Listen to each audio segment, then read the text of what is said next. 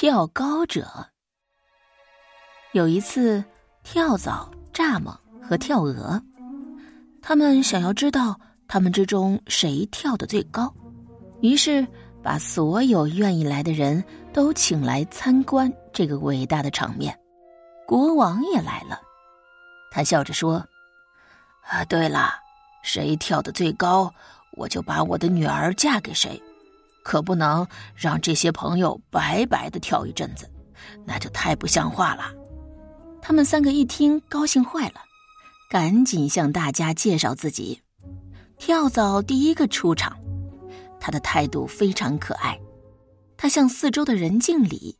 因为他身体中流着人类的血液，习惯于跟人类混在一起，而这一点是非常重要的。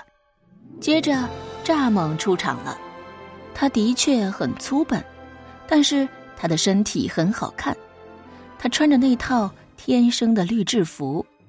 此外，他的整个外表说明他是出身于埃及的一个古老的家族，因此。他在这儿非常受到人们的尊敬，人们把他从田野里弄过来，放在一个用纸牌做的三层楼的房子里。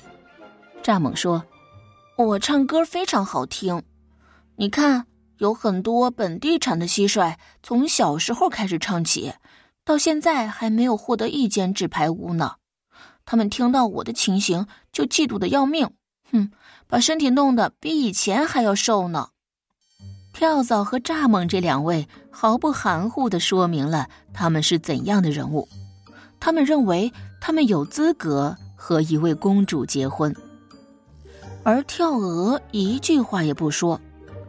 宫里的小狗把它嗅了一下，很有把握的说：“嗯，跳鹅是来自一个上等的家族。”而那位。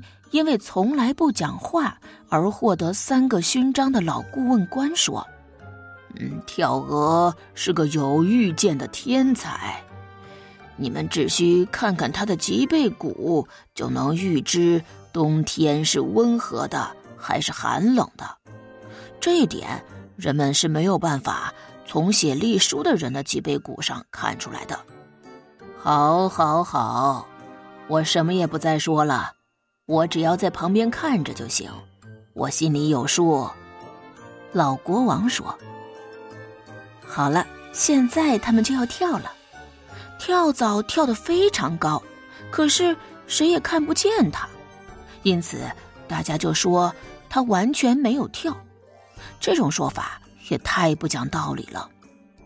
蚱蜢跳的没有跳蚤一半高，不过它是向国王的脸上跳过来。”把国王吓了一跳，咦，简直可恶至极！